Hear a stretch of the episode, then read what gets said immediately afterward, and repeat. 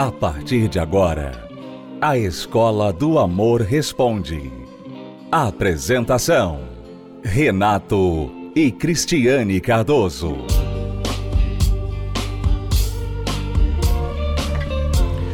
Olá, alunos, bem-vindos à Escola do Amor Responde, confrontando os mitos e a desinformação nos relacionamentos. Onde casais e solteiros aprendem um amor inteligente. Vamos responder perguntas dos nossos alunos. Você que é aluno assíduo aqui da Escola do Amor Responde sempre aprende com as perguntas, os problemas, os erros dos outros.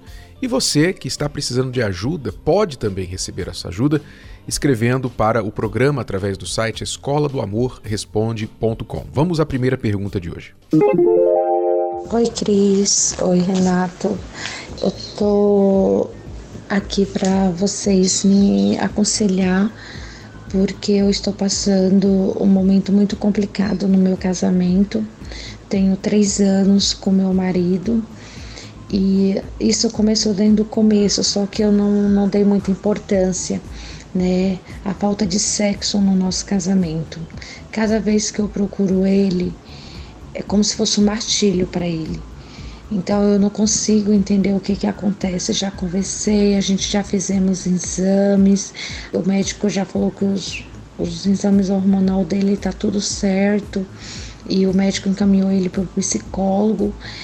E ultimamente eu tô sentindo muita dificuldade em relação de lidar com essa situação porque eu conversei para ele e falei que eu não sei mais o que é um beijo, então eu tenho que estar tá questionando, cobrando, é, em questão para a gente fazer amor, ele tem que estar tá marcando o dia, o horário, entendeu? E eu não sei mais o que fazer em relação a isso, porque eu tô sentindo, não sei se eu, se eu dou um ponto final, se eu continuo, se não, não consigo ter controle da situação, né? E aí o pior disso tudo, que eu começo a ter maus pensamentos em desejar outra pessoa, porque apesar do meu marido ser uma pessoa muito boa, mas nessa parte eu Estou sentindo muita dificuldade, eu não sei. Me ajuda, me dá uma orientação, eu não sei o que fazer. É, isso, isso é uma reclamação genuína, né? As pessoas às vezes tentam mascarar um relacionamento sem sexo como, puxa, o que vale é o amor, o que vale é a amizade, o que vale é a união dos dois, né? É que é uma boa pessoa e tal. Só que o sexo realmente faz parte do casamento. Uhum. Não tem como tirar do casamento. Não tem como você é, tratar o sexo, né, a vida sexual do casal como algo que não faz tanta diferença assim, né? Você vê que ela chega a ter pensamentos ruins. Então, ela tem uma reclamação genuína, ela realmente tem um problema no casamento dela. É, quando o sexo pode ser praticado, né? Não há nenhuma razão médica, de saúde, não há nenhum impedimento para se praticar o sexo. Mas um dos cônjuges, ou os dois, não pratica isso, não é ativo, não demonstra interesse no sexo, isso é um problema sério em um casamento, porque isso fala e pode falar muitas coisas ruins. Você não é atraente para mim, eu não me sinto bem ao seu lado, é, não me faz falta a sua presença, há alguma coisa errada comigo sexualmente. Talvez a pessoa, por exemplo, pode ter passado pela cabeça dela: será que meu marido é homossexual? Ou será que ele tem outra? Então, muitas mensagens não faladas são comunicadas através deste problema. Sem contar, Renato, além das mensagens que são comunicadas, ele não está ali provendo para ela uma necessidade que há da parte dela. Um direito, o, na verdade. É um direito. Dentro do casamento, os dois têm direito à vida sexual ativa. Tá? E, e aqui vai um recado para você que está querendo se casar, ou você que é, já se casou e você tem desprezado isso, pensando assim: ah, se me ama de verdade, tem que aceitar que eu não gosto e acabou. Você está errado. Você está errado. Quem não gosta de ter relação, Renato, não deveria casar. Simplesmente não deveria casar. Deveria ficar solteiro pro resto da vida. Eunuco. Uhum. Essa, esse é o problema. Agora, eu, eu gostaria, ouvindo a pergunta da aluna, eu teria gostado muito de saber o lado dele, né, o porquê. Se ele é uma pessoa, por exemplo, desinteressada, se ele é totalmente desinteressado, não está preocupado em mudar, ou se ele é uma pessoa que quer muito, mas não consegue, não sabe. São casos diferentes, porque há casos em que a pessoa simplesmente não quer. Ela não quer, não liga, acha que o parceiro tem que aceitar, sexo não é importante para mim, eu não, não tenho interesse em você e problema seu. Eu não vou fazer nenhum esforço. Mas há pessoas que querem muito.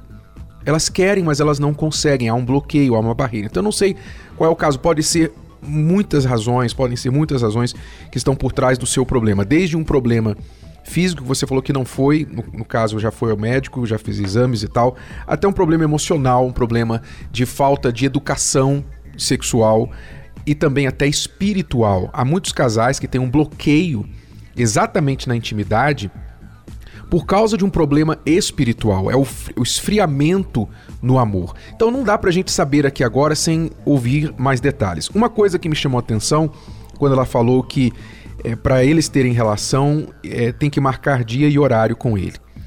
É, então, aparentemente, acontece quando marca dia e horário. Então, eu não sei se aqui há uma diferença entre expectativas, porque nós sabemos que a maioria dos casais, isso tem que ser realmente enfatizado para todos, homens e mulheres, a maioria dos casais tem ritmos diferentes na vida sexual. É, dificilmente você vai achar um casal em que os dois têm as mesmas expectativas, os mesmos gostos, os mesmos ritmos sexualmente. Normalmente, um quer mais que o outro. Um quer todo dia, o outro três vezes na semana está bem, é o suficiente.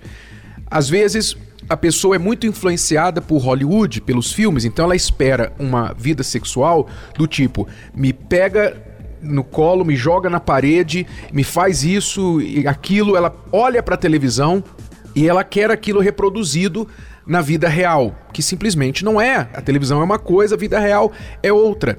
Então, por exemplo, ela fala do marido marcar dia e horário.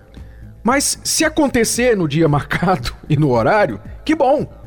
Pelo menos aconteceu. Talvez ela seja do tipo mais espontânea, que ela quer que a coisa aconteça ali no balcão da cozinha. Não, é? não tava esperando isso, ele me pegou e tal. é isso que ela quer. E para ele não, para ele ele tem que entrar, sabe, no clima. Para ele ele tem que se preparar. Há pessoas e pessoas, são pessoas diferentes. Se o foco for no resultado final, talvez não haverá tanta discrepância aí nas expectativas, porque se você ficar querendo que seja do seu jeito e que ele seja do seu tipo, então aí você vai impor sobre ele uma maneira de ser que não é natural a ele, ele vai ficar se sentindo rejeitado, inadequado porque ele não é desse jeito, então ele nem vai tentar, porque ele sabe que do jeito dele você não gosta. Então ele desiste antes de tentar. Agora, eu também gostaria de dar uma sugestão para a aluna é, ela assistir né, o curso que nós fizemos sobre sexo em um casamento blindado. Falamos sobre sexo dentro do casamento. Às vezes existem bloqueios que ele não tem coragem de falar, de explicar, porque esse assunto, Renato, o assunto do sexo, nem todo mundo tem liberdade para falar, né? É, muitas pessoas associam esse assunto com coisas negativas que aconteceram no passado. Uhum. Então, para falar do assunto é vergonhoso, é humilhante. Então, a pessoa às vezes acaba não falando e nem lidando com ele, para não precisar tocar nesse assunto. Então, é por isso que nós fizemos esse curso. Você pode acessar o site casamentoblindado.com, lá tem o curso isso. disponível, né? Sexo e um casamento blindado. É, você deve assistir com ele. Assista com ele e veja o que você pode melhorar em relação a ele. Eu sei que ele deveria ser assim, assim, assim, assim, assim, assim, assim né? Só que ele não é. E isso está prejudicando o seu casamento. Então você não pode simplesmente ficar esperando que ele venha tomar uma atitude para mudar. Você, por exemplo, enviou a sua pergunta para a gente. Isso é uma atitude que você tomou. Quer dizer, você está fazendo algo. não termine, não pare por aí. Não fique esperando que ele venha sentir falta, sabe? Porque às vezes a mulher, o homem e a mulher são tão diferentes que e a mulher comete muito esse erro. Ela fica querendo que o homem sinta o que ela está sentindo. Ela quer que ele Adivinha. sinta falta, que ele venha atrás, que ele venha, sabe? Então ela, é, provavelmente essa aluna já deve ter deixado ele umas semanas sem nada e ele não reclamou e ela já acha que isso é um problema. Uhum. Então, ele não é como você. Ele não é como você. Ele deveria ter te procurado, sim. Mas ele não procurou. Então não fica testando, não fica provando. Vamos ver, vamos ver até quando, né? Vamos ver quantas semanas, quantos meses a gente fica sem se ele não me procurar. Não fica testando. Você tem que ser proativa no assunto. Se é um assunto que ele não gosta, né? É um assunto difícil para ele, que ele não entende, não sei, a gente não entende o que está por trás disso. Então você faz a sua parte, sabe? A mulher deve parar de ficar testando o homem para ver até onde ele vai, para ver se ele tem uma reação. Esses testes é que às vezes acabam deixando você sem nada por muito tempo e também comunicando para ele mais ainda esse sentimento de rejeição. O homem, de forma geral, não lida muito bem com a rejeição, com o fracasso. É esperado do homem o sucesso em todos os sentidos. Quando ele fracassa, ele mesmo se condena, ele mesmo se pune. Não precisa ninguém puni-lo, porque ele sabe da cobrança que existe sobre ele para isso. Na área sexual, então, nem se fala. Se o homem não consegue desempenhar sexualmente dentro do seu casamento com a sua esposa, ele se sente um zero à esquerda. Qualquer comentário da esposa com respeito ao desempenho sexual dele pode desanimá-lo de até tentar. Eu não vou tentar, porque eu sei que não vai dar certo.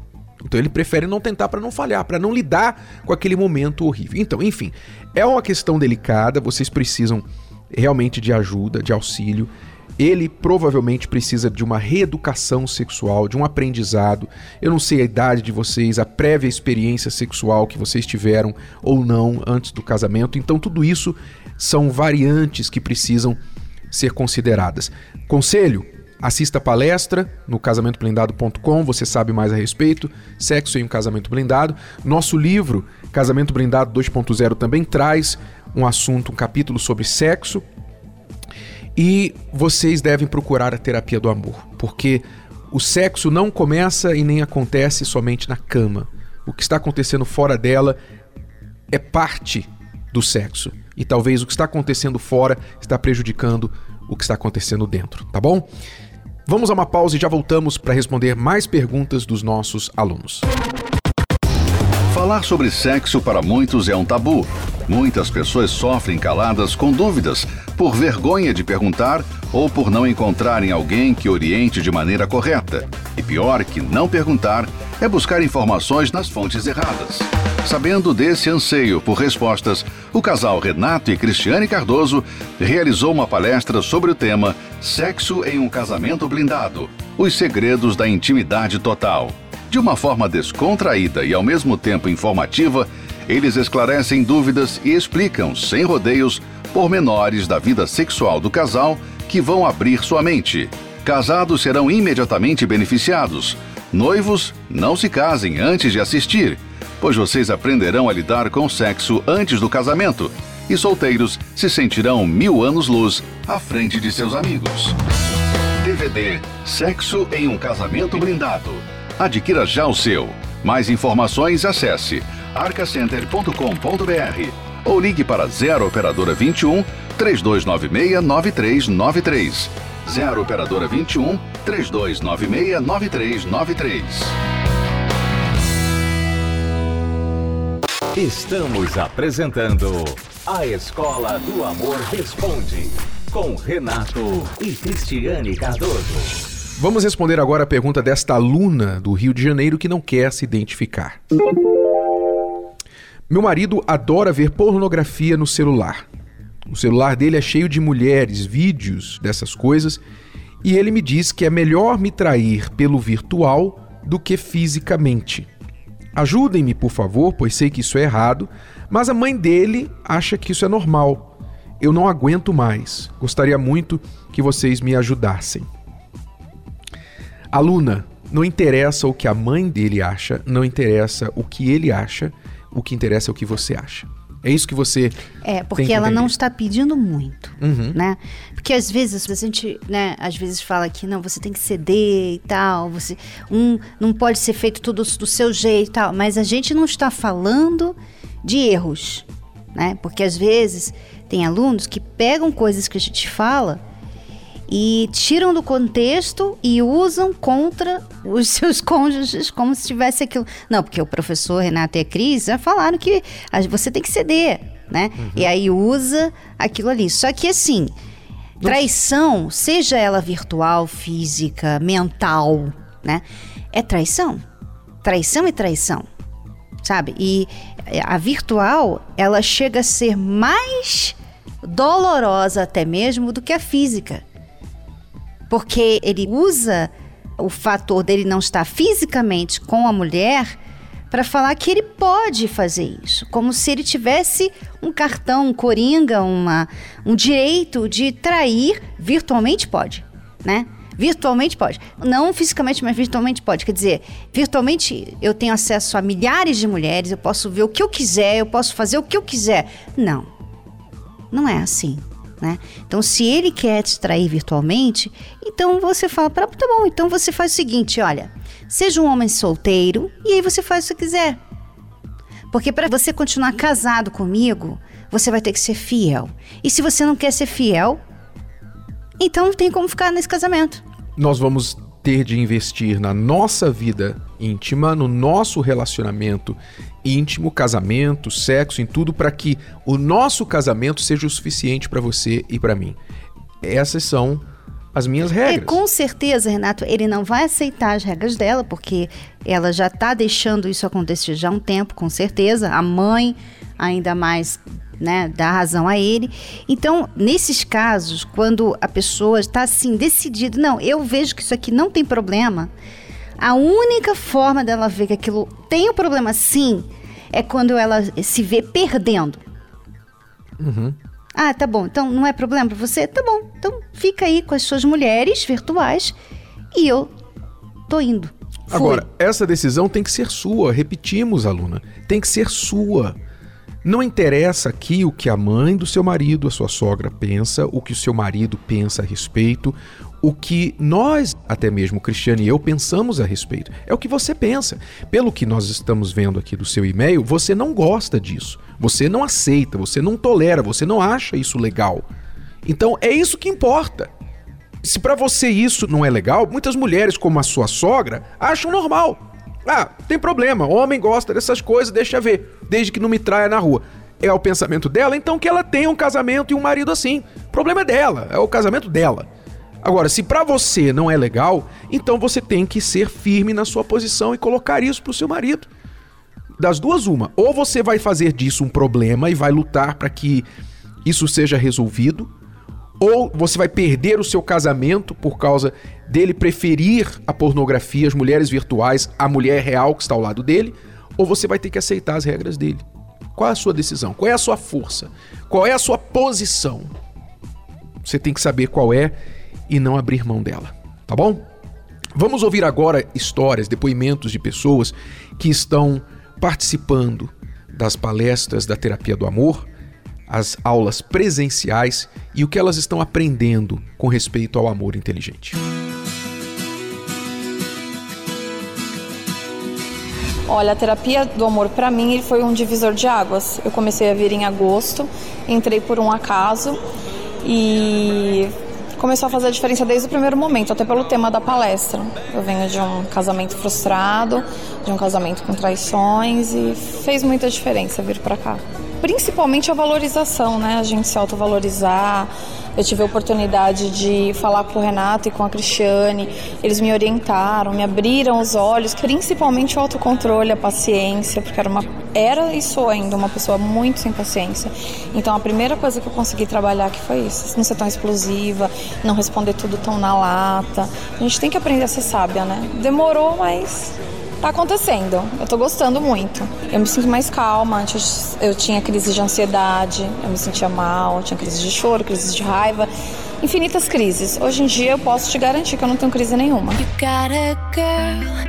A gente veio buscar, assim, um entendimento, porque a gente assiste bastante o programa, eu já li o livro deles, então a gente veio buscar acrescentar para o nosso relacionamento, né? Tirar alguns bloqueios, Tirar alguns né? bloqueios. Que tem na relação e a terapia do amor eu acho que vai ajudar bastante com o direcionamento deles, né? Então.